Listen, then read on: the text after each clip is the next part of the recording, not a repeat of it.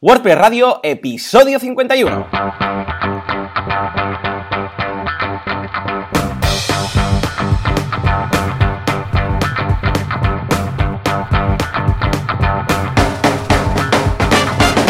Muy buenos días a todo el mundo y bienvenidos una semana más, un miércoles más a WordPress Radio, el programa, el podcast en el que hablamos de este fantástico CMS que es WordPress, que nos soluciona la vida y además nos da de comer. Como siempre, eh, ¿quién organiza todo esto? Pues Joan Artés, al otro lado del cable o de la, de la fibra o de lo que haga falta. Y Joan Bluda, consultor de marketing online. Joan, muy buenos días. Muy buenos días, Joan. ¿Qué tal? ¿Cómo estamos? ¿Cómo ha ido esta semana? Yo tengo muchas novedades, no sé tú, pero ¿cómo ha ido esta vuelta al cole? Pues muy bien, la verdad es que se están iniciando muchísimos proyectos, es una locura, hay que hacer un Tetris con todas las planificaciones. Ya te digo. Pero bueno, de momento ninguna novedad porque aún eh, tenemos algún proyecto en producción de estos, de estos últimos días, pero de momento no, no se pueden anunciar. Estupendo, muy bien. Yo por mi parte estoy hiper contento porque esta semana hemos lanzado un nuevo curso de estos intensivos que vamos a hacer de lunes a viernes. Y vamos, eh, estoy encantado porque es de fundamentos de themes. Finalmente estoy ya ah, preparando el terreno para tu curso de underscore, oh. ah, digo de underscore de... sí, exacto, de underscore. Ah, y también haremos uno de Bootstrap. sé que no vas a utilizar Bootstrap, de hecho, ni Bootstrap, ni, ni, Foundation, ni nada. Vas a ir a lo loco.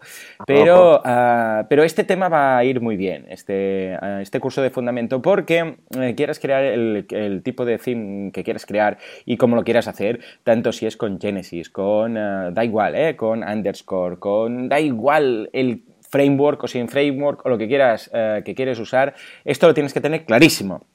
Es, la base. En la primera lección que, y segunda, que salieron ayer, vimos la jerarquía de archivos de plantilla, que es algo, vamos, vital para entender si quieres crear un theme, y luego eh, los archivos de, esto perdón, el lunes, y luego por la tarde los archivos de plantilla, que eh, los archivos de plantilla son unos archivos que deben incorporar los themes, los hagas como los hagas, es decir, ya os digo, ¿eh? eh lo hagas con un framework, eh, con un theme framework, sin un theme framework, con Underscore, con Genesis, lo que sea, los archivos de plantilla los debes tener controladísimos, porque es algo, vamos, que es que sin, entender esto ya no te metas.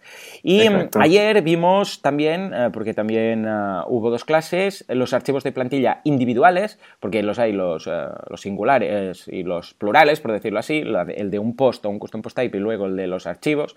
Y luego también vimos cómo organizar el tema de la home y de la front page, que es también un archivo de plantilla especial, pero que lleva un lío mm, tremendo. Y hoy hemos visto las plantillas de página y los child themes. O sea que un curso que me habían pedido mucho, eh, a ver cómo organizar todo esto, y estoy encantado, la verdad es que está gustando mucho. Qué guay. Sí, sí, sí, ya verás, ya. Y mañana he pasado aún más cosas, y más técnicas, y más todo. Todo preparado para cuando empiece tu curso. ¿Qué te parece? Estupendo, me parece estupendo. Muy bien, muy bien, muy bien. Escuchad, pues si te parece, nos vamos a nuestros amigos de Professional Hosting, que no sé cómo, pero tienen la, tiene la bondad de ah, patrocinar todo esto. Y sin ellos, nosotros ya lo sabéis, pues tampoco podríamos patrocinar las WordCamps, como hemos hecho ya en un par de ocasiones, y que seguiremos haciendo si montáis alguna WordPress por el territorio, decídnoslo, porque nosotros os vamos a patrocinar tal como ellos nos patrocinan a nosotros. Hay muchos eh, hostings ahí fuera. Hay algunos buenos, hay algunos malos, hay algunos que no hay. Pero que sí está ahí siempre con su catálogo de productos y su profesionalidad es Professional Hosting. Ay, Juan, Juan, tienen muchas cosas esta gente de Professional Hosting, pero es que hoy quería yo destacar algunas, eh, no un producto en sí, sino algunos detalles que tienen, concretamente son tres, eh, bueno, cuatro podríamos decir, que quiero destacar. Primero el tema del soporte que es 24 horas, 7 días a la semana, 365 días al año. Porque no hay nada peor que lanzar un proyecto un viernes, eh, que pase algo y hasta el lunes no te, lo suelo. Bueno, para empezar, a ver, para empezar, sobre todo, eh, no lancéis un proyecto un viernes. O sea, es mala idea. Es, mala idea, lo digo por experiencia. ¿eh? Incluso os voy a dejar un post de Así lo hacemos, el podcast que hago los viernes con Alex, en el cual conté cómo hicimos un lanzamiento un viernes, muy mala idea. ¿Y por qué? Ya lo veréis. ¿eh? Bueno, pues nada, tienen soporte esta gente, se conectan incluso por TeamWeaver en el caso que haga falta, etcétera. O sea que esto, por un lado, muy bien. Por otro lado, el tema de la migración gratuita. Si estáis en cualquier hosting del cual estáis descontentos, pues esta gente os migra, ¿eh? la gente profesional hosting, les dais el acceso y ellos te lo hacen. Que creedme, mover WordPress, y lo hemos visto aquí, no es, a ver, no es física cuántica, pero no es fácil, no es darle a un botoncito, sino que tienes que tener, eh, sobre todo en función de la configuración que tienes, mm, tienes que tener las cosas claras. Luego, que tienen los servidores en España, que quieres que no, puntúa un poquito más, ¿eh? tiene un punto extra, eh, tiene el CPD en Madrid, y finalmente que tienen una prueba de 15 días, es decir, que tú lo puedes probar, puedes ir, puedes probarlo, puedes hacer todos los tests que quieras, con PageSpeed, con esto, con lo otro. Vamos, mil cosas. Y si no te gusta, pues nada. Pero como te va a gustar, pues escucha, todo esto que tenemos, ¿no? ¿Cómo lo ves? ¿Cómo lo ves todo esto? Oh, te lo ponen a, huevo, ¿no?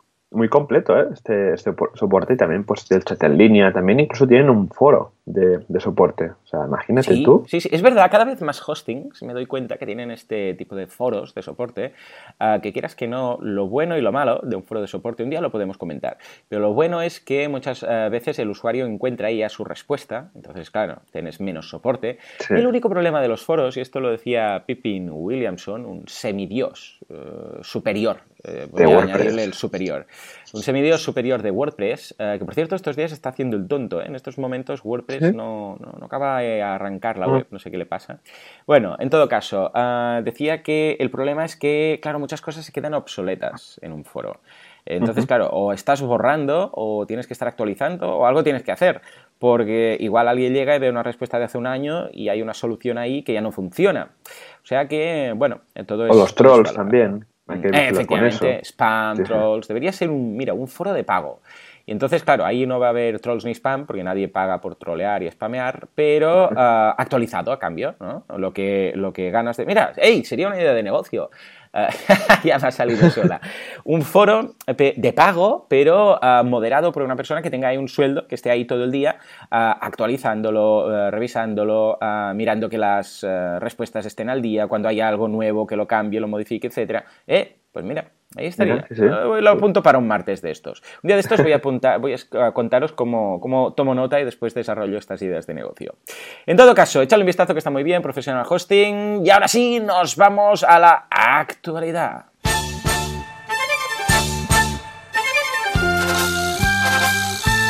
Actualidad Press. Vamos allá. Word Actualidad, Word News, Word News. Gutenberg. Eso, eso, Gutenberg. Oh, oh, oh, Joan, por cierto, tenemos que hablar de Gutenberg, ¿eh? Porque, madre mía de Dios, si ya teníamos bastantes líos con Gutenberg, ahora resulta que, atención, WordPress abandona, atención, es que vamos, vamos a poner un dun dun aquí. para la música, para la música, que esto es muy importante. WordPress abandona React. Efectivamente, después de tantas semanas y de tanto software desarrollado y Calypso y Gutenberg y la, la, abuela en patinete, ahora resulta, Iván, y, y resulta que tienen, dicen, ay, pero hay un problema aquí con el tema de las patentes y las licencias y no sé qué. Total, que WordPress, ya lo ha dicho Matt, el señor Molenbeek, ha dicho, uh, we are quitting, um, uh, ha, pensado así dos veces, porque no lo sabía muy bien, we are quitting React. Y todos, ¡Ah! Toda, la, toda, la, toda la comunidad ha hecho un facepalm, rollo así, pa, pa. Ah, como los facepalms, estos días que estoy haciendo los vídeos más de youtuber, echando un vistazo, uh, es verdad. muchas veces ese facepalm, ahí, pa. ¿Por qué? Pues por temas de drama press y, y, patentes, historias y todas estas cosas. El caso es que todo lo que ellos decían, React que es tan bueno, que es tan perfecto, que está no sé qué, alguien habrá leído algo en, el tema, eh, lo estoy exagerando, pero vamos, habrá sido algo así. Y alguien ha leído algo y ha dicho, anda, pero si esto no, no, nos encaja porque, señor Matt, señor Matt, esto no nos encaja porque aquí hay un problemilla con las licencias. Y ha dicho, we are kidding, we are kidding, así con esta voz así afónica, we are kidding. Total, que tienen que reescribir Calypso y que tienen que reescribir... Uh, Gutenberg. Gutenberg. Oh, yeah, Gutenberg. Uh, ¿Por qué? Pues bueno, por estas cosas. A ver, no tienen que reescribirlo todo, pero tienen que cambiar básicamente eh, las librerías, con lo que, vamos, mm, dice Matt que van a ser unas eh, semanas, eh, pero vamos. Em, bueno, yo creo que va a retrasar, va a retrasar la liberación, la publicación de Gutenberg, seguramente. Hasta el año que viene, seguro, seguro, Una semana, claro, es que dice una semana, sí, bueno, claro, 200 semanas también son semanas, ¿no? o sea que, en fin, eh, bueno, historias de estas, ¿qué, tal? O sea que vamos a dejar Gutenberg aparcado hasta que cambien todas las librerías. claro, recordemos que esto básicamente es un conjunto de librerías, una librería, que básicamente las librerías son un grupo de funciones las cuales puedes utilizar, las tienes ahí, y otras cosas, código que lo tienes ahí preparado, que no debes escribirlo desde cero. Bueno, pues en este caso van a tener que buscar otra librería y claro, como no se van a llamar igual, dúdolo, ¿no? Pues eh, van, a tener que, van a tener que modificar cositas del código y tal. ¿eh? Pero bueno, ahí quedaría. ¿eh? Interesante. Venga, va, Joan, eh, vámonos para, la otra noticia. ¿Qué nos dices? Venga, pues ha habido también esta semana un poco de revuelo en los repositorios de plugins de WordPress.org porque se ve que un plugin que se llamaba Display Widgets Plugin eh, fue comprado, fue vendido a otro desarrollador porque el que estaría, el que lo tenía pues estaría cansado o lo que fuera y este aprovechó para poner una puerta trasera y Dios mío, una puerta trasera. Esto suena mal, ¿no? Es como una especie de malware, virus, algo chungo, ¿no? Exacto, algo muy mm. chungo. Y estábamos hablando de un plugin de 200.000 instalaciones activas. Así que nada, la gente responsable del repositorio, bueno, de los repositorios de plugin de web.org, decidieron quitarlo. Así que si tenéis cualquier, este plugin instalado de Display Widgets, que se ve que es bastante famoso, vamos, proceded a desinstalarlo, pero ya, a la velocidad de la luz. ¿Por qué ha pasado esto? Bueno, básicamente, a, ver, esto es buena noticia, es mala noticia. Es buena noticia en el sentido que eh, hay una comunidad detrás que lo ha detectado. Esto puede ser, esto puede pasar en cualquier, con cualquier software. O sea, en el momento en el cual tú tienes un repositorio con plugins gratuitos que están ahí que eh, libremente se puede acceder a ellos y tal, y que cierto que pasan un examen en eh, la primera ocasión cuando se suben al repositorio, pero luego simplemente las, actualizaciones, pues claro, se actualiza y no se van mirando cada vez ese plugin, es, automático. Pues nada, alguien lo ha comprado y ha decidido instalar ahí una puerta trasera y tal. Ah, esto puede pasar con cualquier software abierto, cualquiera, cualquiera, cualquiera, cualquiera. Entonces, lo bueno de WordPress es que hay una comunidad detrás que se ha dado cuenta que había uno mirando el código y ha dicho, eh, ¿esto qué es? ¿No? Ha, visto, ha visto ahí una cosa que creaba post de forma dinámica y tal, y ha dicho, esto no tiene nada que ver con lo de display widgets, eh, con lo que ha avisado a la comunidad y la comunidad se lo ha cargado. O sea, aquí en ese sentido lo vemos bien. Es decir, es como alguien que se pone enfermo y entonces ahí tenemos los anticuerpos que dicen, hey, esto es malo y lo arreglan. Ya está, es normal. Esto pasa, son cosas que pasan, que lo veremos en el futuro y no solamente en WordPress, sino en cualquier otro, mm, vamos, eh, software colaborativo. Pero para eso está la comunidad, para arreglarlo. O sea, que yo lo veo positivo. En fin, eh, y nos vamos al último, en este caso a wordpress.org, volvemos una vez más a la web, eh, que estos días hace un poco el tonto, porque ha añadido, es una pequeña tontería, pero es muy práctico, que ha añadido un rol de soporte de plugin en los foros de soporte de los plugins. Es decir, que cuando tú uh, instalabas un plugin y pasaba cualquier cosa o querías comentarle algo al, desarrollador, insultarlo o decirle que era muy buena persona, ah, bueno, eh, tenías que buscar ahí en medio, sí que encontrabas de una forma destacada quién era el, creador de ese plugin. Y entonces cuando respondía lo, encontrabas, ¿no? Porque veías que era el, creador.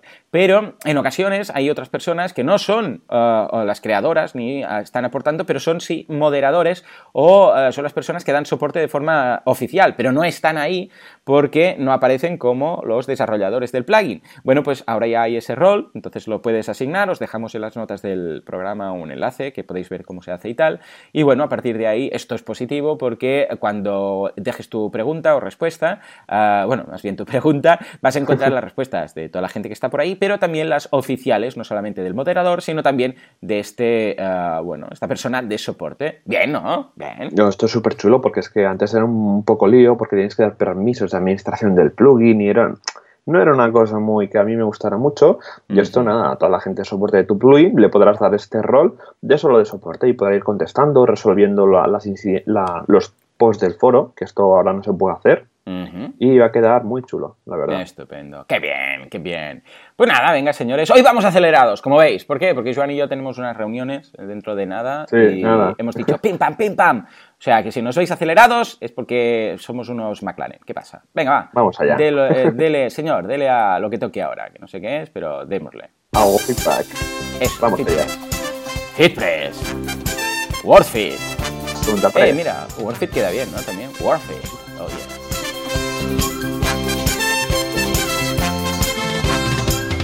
Muy bien, muy bien. A ver, ¿qué es lo que tenemos en cuanto a feedback? Venga, empieza tú, Joan. Lee el primero. Empezamos con David, que nos dice: Hola, Jones. En primer lugar, agradecerles el trabajo que hace y los buenos ratos que nos hacen pasar. En este episodio, en el apartado de feedback, Carlos comentaba que su hosting no tenía Let's Encrypt. Quizá a través de 0SSL pueda generarlo. Hace dos años tuvo un problema similar en mi anterior hosting y ahí nos deja un enlace a un post donde le explica cómo configurar el SSL con cero. Muy pues bien, yo también hice una vez eh, una instalación de esto, en un, pero hace mucho, hace bastante. No sé si lo has trabajado en alguna ocasión. Este no. Pues bueno, es bastante parecido al resto. ¿eh? Lo que pasa es que, claro, teniendo el Legend Crypt, que es un botón, pues, eh, pero claro, que decíamos, eh, en este caso, pues Carlos, como su hosting no tenía, que aquí ya le dijimos, vete de este hosting, pero vamos, aquí David, que es más, eh, menos radical, por decirlo así, nos ha dado esta opción. Muchas gracias, David, de verdad, de verdad. Ah, otro David es el que nos escribe ahora que dice, buenas, estoy de acuerdo contigo, Joan Boluda, bien, gracias por el apellido, porque si no aquí nos liamos, que el tema de los moderadores es un tema complicado. Bien, aquí David hace mención al tema de los idiomas, ¿eh? de, lo de, traducir WordPress, plugins, etcétera, que yo dije, esto es un lío, y entonces él me dijo, hombre, pero no estoy de acuerdo eh, con lo que comentas, porque claro, la gente se va a desanimar y tal, y dije, es verdad, es verdad, yo, vamos, animo a todo el mundo a traducir, pero que sepan que eh, va a ser un poco lioso. Y, ahora eh, nos, escribe de nuevo David, nos dice, a mí, eh, dice, me costó bastante al principio entender que había que ir a Slack y solicitar que te aprobaran cadenas. Dice, ser moderador debería ser automático una vez hubieras traducido y aprobado por cadenas. Eso sí, sería por méritos, como se hace en ciertas redes sociales como budgets. O sea que mm, totalmente de acuerdo, David. O sea, estamos de acuerdo, se debería de alguna forma procesar de una forma más automática, porque la verdad es que ahora es un poco engorroso. Pero bueno, al menos es algo, lo que decías tú, David. Ah, vamos a animar a todo el mundo a que traduzca dentro de sus posibilidades y con un poco de paciencia verá ahí sus cadenas. Venga, va, nos vamos ahora a la tercera del feedback. Joan, ¿qué nos dice Laura? Hombre, Laura, aquí un saludo, es una clásica del programa ya. El otro día escuché a Joan Boluda decir que ya no es tan pro Yoast como antes y me encantó escucharlo. Jamás he usado el plugin para SEO. He usado algún plugin suelto para Meta, redes sociales, Canonical, el típico de eliminar category, pero nunca usé un plugin. Estos son exageradamente pesados, cuando lo más importante para mi SEO es la sencillez, no meter extras ni sentido, no volver loco a Google y que los usuarios no se vuelvan locos con el famoso Seanfruit Yoast. No ven más allá. Además, si usas Genesis, ¿para qué un pedazo de Yoast? Bueno, mi consulta es, ¿podríais hacer un programa dedicado a SEO sin plugins? Sería súper interesante. Gracias, chicos.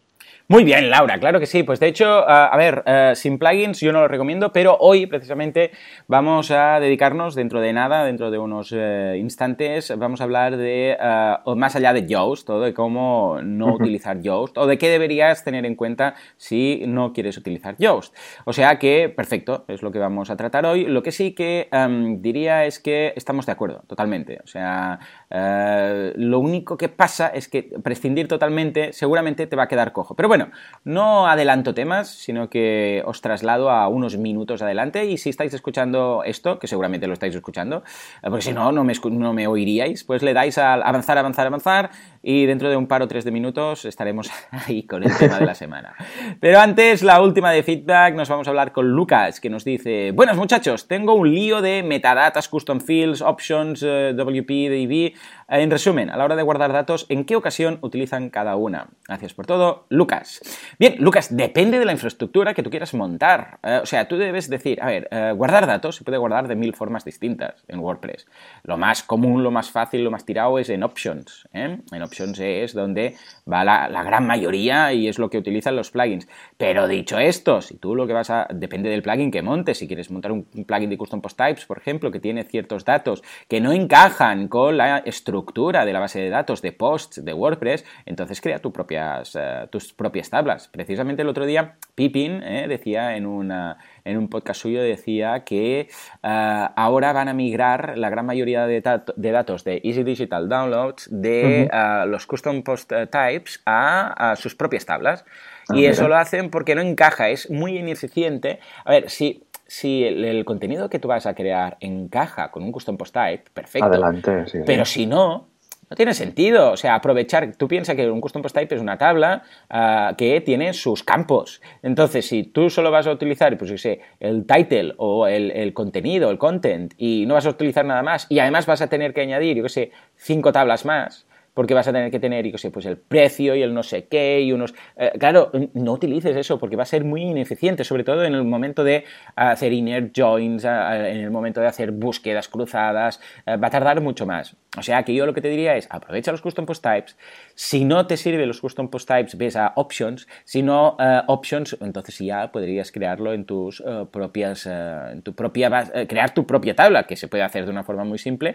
de hecho, mira, podríamos hacer un curso de esto, de crear tablas propias en plugins. Para plugins, ¿no? Podría estar bien, ¿eh? Podría estar bien. No es difícil, no es difícil, lo que pasa es que tienes que saber eh, cómo hacerlo la primera vez y luego ya está. Pero ya te digo, yo siempre lo crearía como, eh, como eso, a no ser que simplemente lo que quieras hacer es, eh, no, yo lo quiero aprovechar todo tal cual está, quiero hacerlo en post, pero lo único que quiero añadir es un custom field. Bueno, entonces tira de las metaboxes y del custom field y vas, y vas sobrado y ningún problema. O sea que yo lo que te diría es, ves de menos a más. Eh, lo mínimo, mínimo, pues mira, eh, la cajita de Metabox, eh, le digo la Metabox de Custom Fields, o con el plugin de Advanced Custom Fields, ¿no? Y luego, si no, pues puedes hacerlo con, con Custom Post Types, con Options, o finalmente crear tu propia tabla. ¿Cómo lo ves, Joan? Vosotros que hacéis muchas cosas a medida. Nosotros siempre tiramos de base Custom Fields porque al final vas creando la estructura a golpe de clic y cuando vas a rellenar, pues un custom post que es una ficha, ¿no? Imagínate una ficha de, una, de un edificio, ¿no? Pues ahí tienes todos los campos y luego obtener la información, pues es bastante fácil a nivel de código del PHP. Incluso en el curso de Underscore podía hablar un poquito de esto como, como bonus. de cómo hacerlo y aparte que las funciones de la base de pues van cacheando un poquito los diferentes datos pues para no sobrecargar todo el servidor. Sí, señor. O sea que bueno, nosotros, eh, vamos, al menos es lo que te recomendamos, prueba a, y a ver qué. Mm, vamos a tener que hacer quizás un especial de ah, un, episodio de ah, guardar información en WordPress, ¿no? Eh, caminos y alternativas. En fin, en todo caso, ahora y así viene el señor del bigote porque viene el tema de la semana.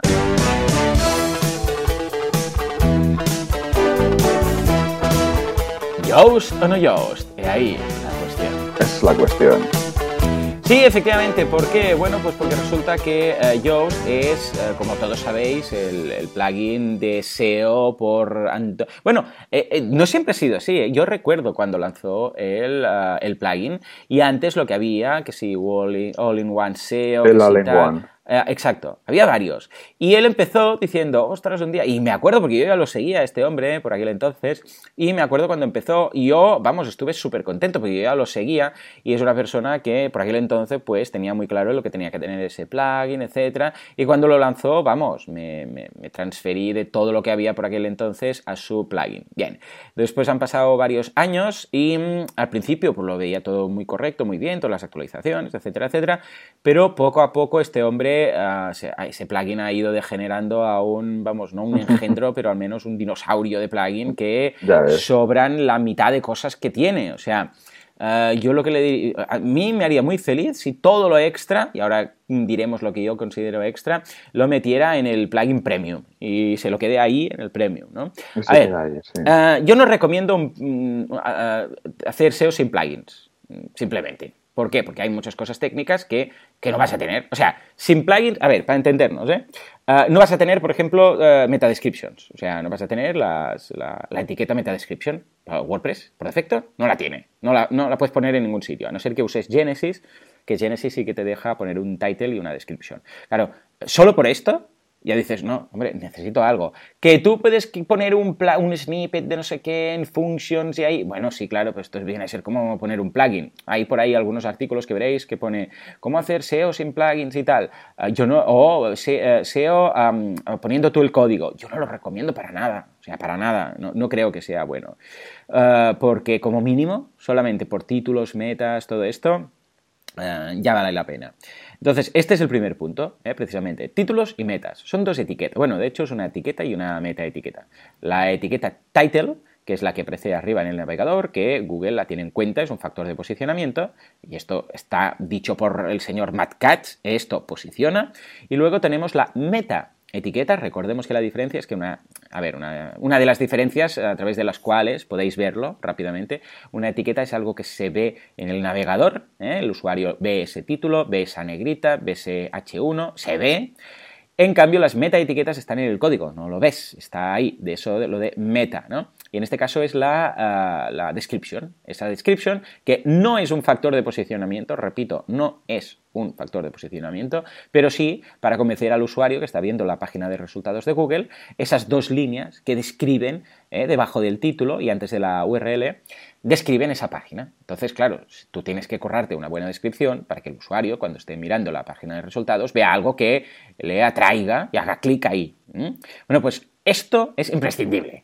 Y esto debería estar en todas las páginas de tu web. O sea, cuando digo todas las páginas me refiero no solamente a un post que escribes con un title in description, sino también a una página, también a cualquier CPT, un producto de WooCommerce, una, un listado de una categoría de productos, una categoría de posts, unos archives mensuales, da igual, cualquier URL que tú puedas visitar en tu web debería tener un title y un description. Si quieres, puedes eliminar, pues la página de resultados o la, yo sé, o la, eh, el 404, ¿eh? el error 404. Pero el resto, todos deberían tener un título y una descripción. Yo lo veo así. Joan, ¿cómo lo ves?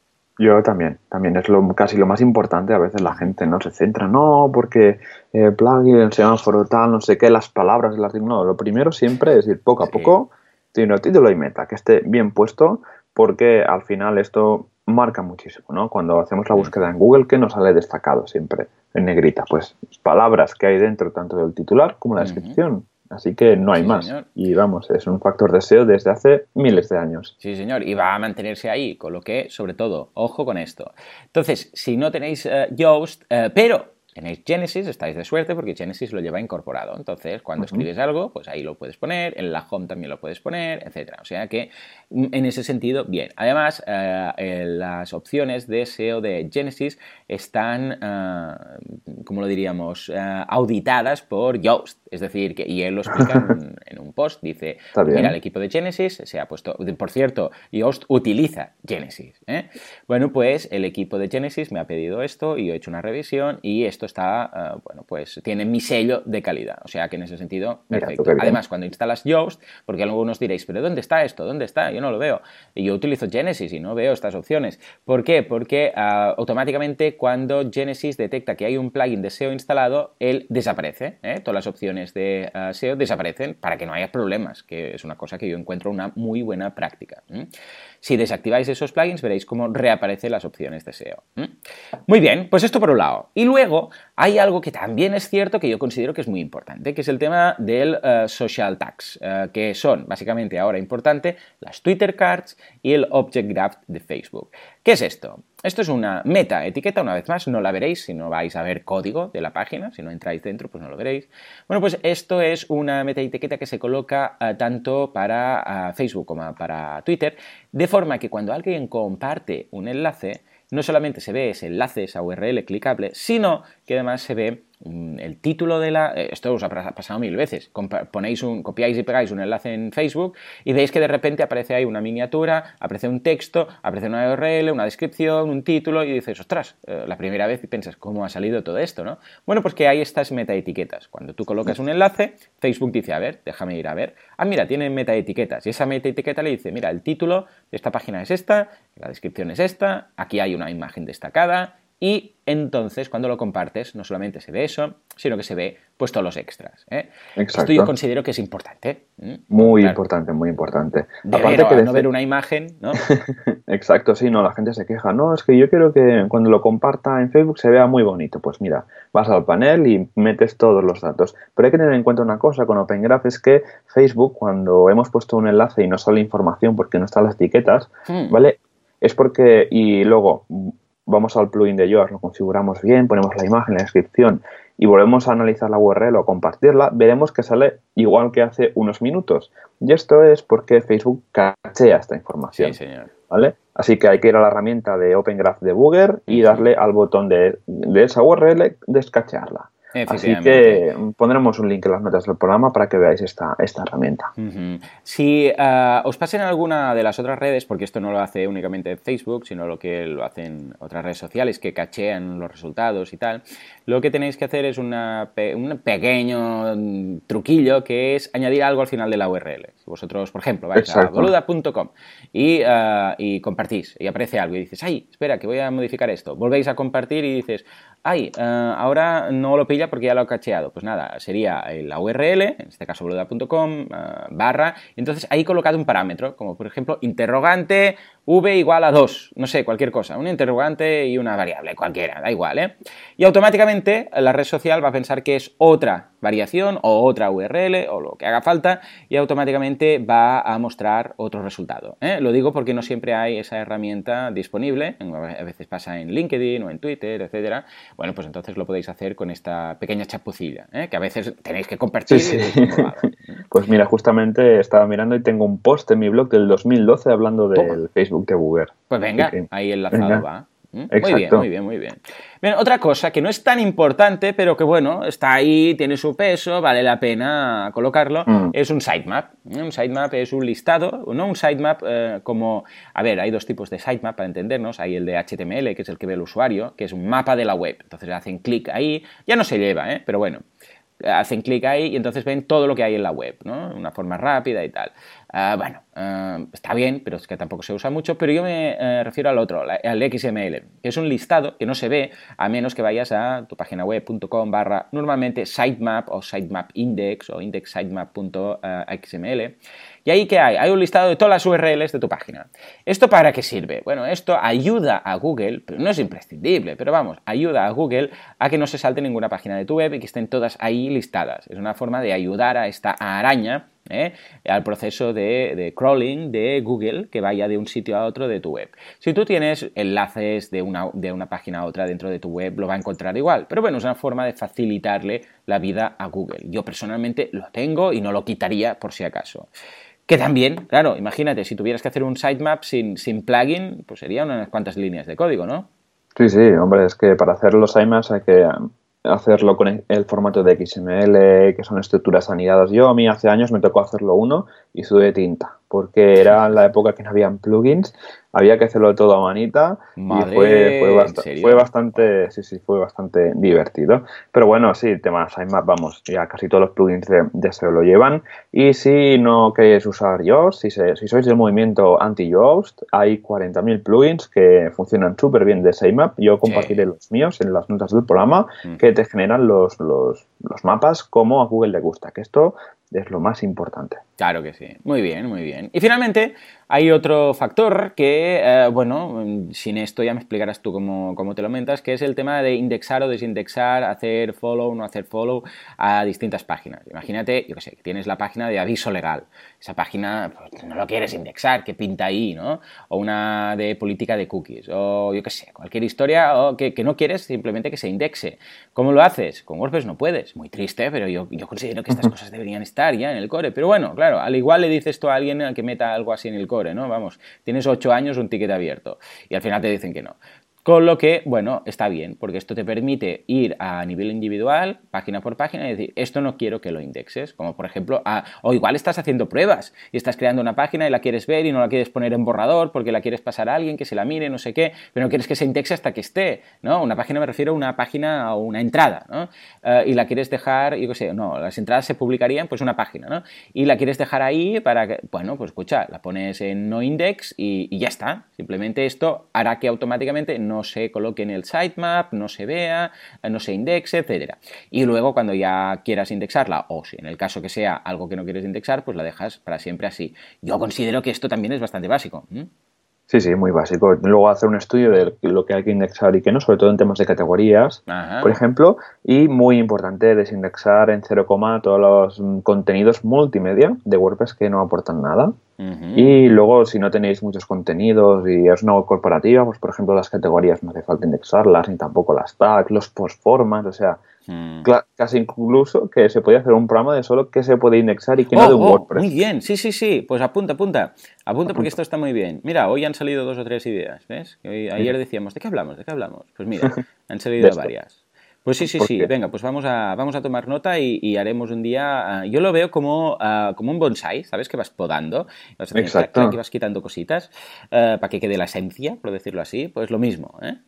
o sea, que tomemos nota. ¿Y qué es lo que sobra? Sobra pues, prácticamente todo el resto. Tenemos un contador de enlaces en textos. Tenemos, que, ojo, ¿eh? Que esto está. Tenemos un análisis de elegibilidad en Yoast. Tenemos un análisis de palabra clave. Tenemos una página de ajustes avanzados. Eh, tenemos una cosa que se llama integración con que la gente no sabe ni qué demonios es.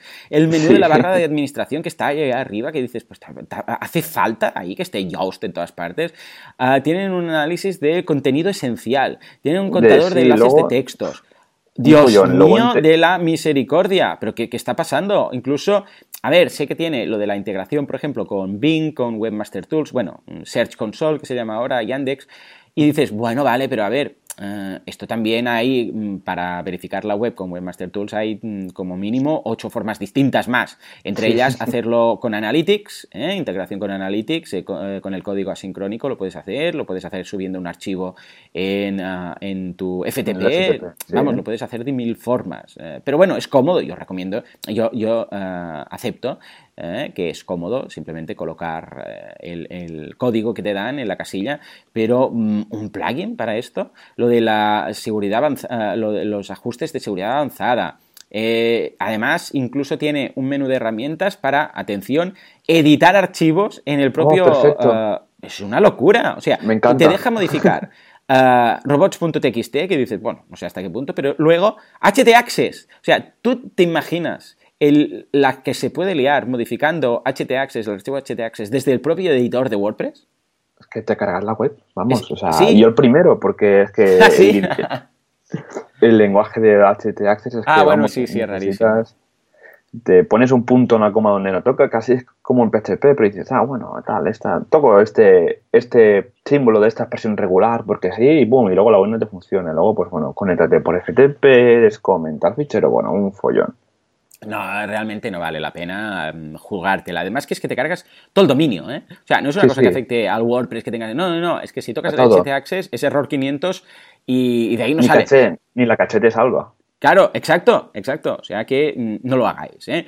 Eh, tiene el editor masivo, tiene posibilidades de importar de estos plugins, tiene, yo sé, varias palabras, una, opción en el premio, ni, se os ocurra, o sea, varias palabras clave. Sugerir sugerencias rápidas sobre enlaces internos. Imaginad lo que va a, consumir esto de, madre mía. Ah, lo de los enlaces muertos que tiene, ¿te hacemos un repaso de los enlaces muertos? No, no. Para eso hay un plugin que tú lo instalas, te hace un repaso y luego lo desinstalas.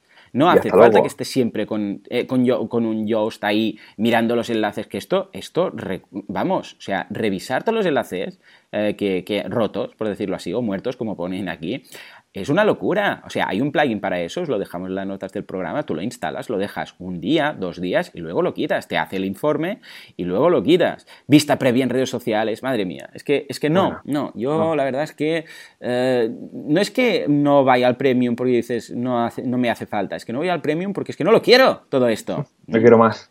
Exacto. Exacto. Tú, eh, tú, Joan, ¿cuál es tu aproximación en todo esto? Yo, yo actualmente, mira, no me voy de Yoast porque eh, aún no he encontrado ningún... Bueno, por varias cosas. También el riesgo de decir, a ver qué pasa si me voy de Yoast. Ahora aquí no se líe la de Dios es Cristo, ¿no?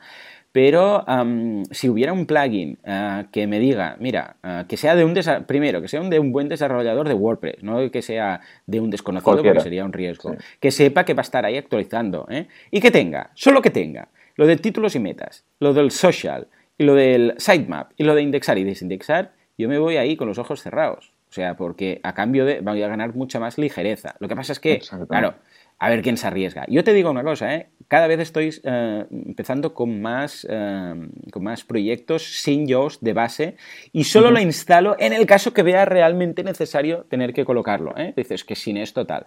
Porque claro, cierto es que hay plugins sueltos que hacen todo esto, pero claro, entonces tienes que instalar igual tres plugins y dices, hombre, si tengo que instalar tres o cuatro plugins para hacer estas cosas, y entonces sí que quizás, mira, pues mira, dejo Yoast y aunque me sobre, pues yo que sé, un 40, un 50% de las cosas que me hace, que sobra y no lo voy a usar y lo desactivas. ¿eh? De hecho, hay unas opciones ahí para desactivar y algunas opciones las tienes que desactivar con una línea en, Functions o en un plugin.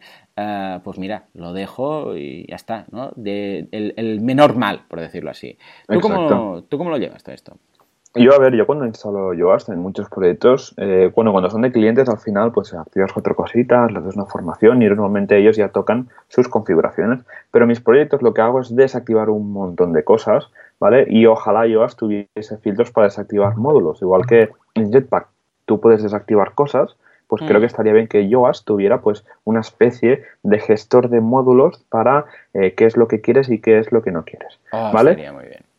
Ya ves. El tema es que yo cuando instalo Yoast y tal, lo que hago lo primero es activar la, configuración avanzada, porque el asistente, a ver, está bien, porque para intentar, pues, para salvar que no te dejes ninguna configuración por ahí sin hacer, ¿vale? Pero siempre hago la configuración avanzada, toco mis cuatro cosas, pongo a desindexar casi, casi todas las categorías y etiquetas, los medias también y las, las, etiquetas, porque al final no hacen falta indexarlas de momento y ya está. Y a ver, yo antes era, por ejemplo, del All-in-One SEO, pero como yo has estado volviendo casi un estándar dentro pues, del, del, ecosistema de WordPress, es lo que toca usar. Así que, pues que toca un poco ahí el, el tema, porque está la integración con onpage.org y luego la otra que tú has dicho y luego los análisis de enlaces, que esto, claro, te va consumiendo backend. Y si un proyecto está en un shared hosting, pues que está un poco limitado, pues no mola que esté ahí, ¿no? Que el editor tenga una mala experiencia de usuario a la hora de hacer contenido.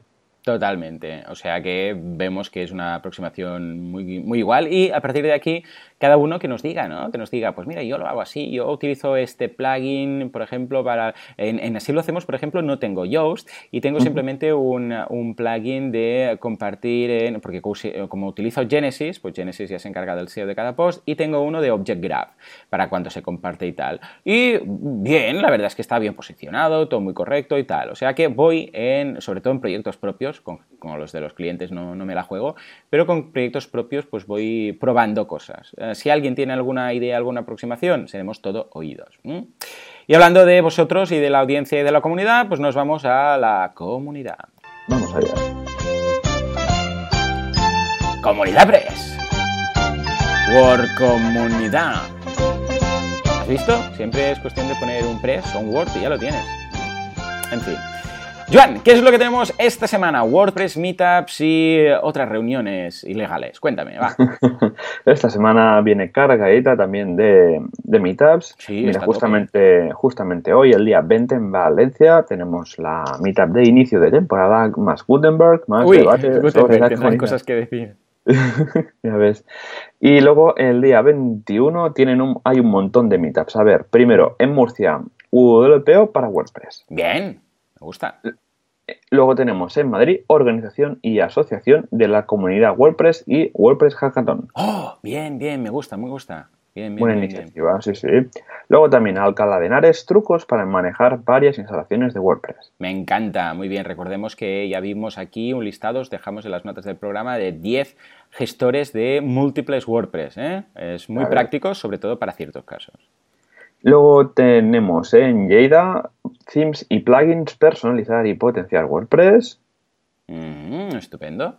Luego el día 22 ya vienen dos mitas más. La primera en Pontevedra, que se emprende, emprende con WordPress. Bien, bien. Aquí hago un llamamiento a uno de mis técnicos de soporte, que es Ángel. Ángel, desde aquí, a ver si asistes y nos cuentas, a ver, nos haces un poco de resumen de lo que se ha aprendido en, en Pontevedra, en esta mitad. Muy bien, muy bien. Exacto. Y ya para terminar en Marbella, nos vamos de Meetup. Bien. Eh, me gusta este título. Nos vamos de Meetup, como nos vamos de excursión, ¿no? o de fiesta. Y recordad que antes de que termine el año tenemos dos súper chulísimas WordCamps. La primera WordCamp Chiclana del 7 al 8 de octubre y luego WordCamp Santander del 11 al 12 de noviembre. Estupendo. Muy bien. Eh, pues yo creo que Un programa muy completo, muy acelerado, pero ya, vamos, llanamente cargado de contenido. Ah, hemos repasado la actualidad, hemos visto cómo ha habido un poco de drama press con el tema de React, hemos visto la actualidad de la semana en cuanto a WordPress, meetups y reuniones varias. Nos vamos de meetup, como dicen nuestros amigos, y hemos repasado qué pasa con Yoast, ¿no? Ese sería el título. Mira, podéis poner, titularlo así, ¿qué pasa con Yoast, este, este programa? En todo caso, muchas gracias por todo, la verdad, gracias por estar ahí al otro lado, compartir este podcast, cada vez somos más gente aquí, gracias por vuestras estrellas en iTunes, esas cinco estrellas nos ayudan a que nos destaquen y bueno, pues más gente conoce esto y más patrocinadores tendremos y entonces más podremos ayudar a la comunidad porque de esto, pues la verdad, no hacemos negocio porque todo lo reinvertimos en patrocinio para, para meetups y tal y para WordCamps, o sea que mm, vuestra ayuda es la ayuda a la comunidad, o sea que compartiendo esto ayudáis a la comunidad. Señores, muchas gracias por todo. Nos vemos dentro de una semana, dentro de siete días. Hasta entonces. ¡Adiós!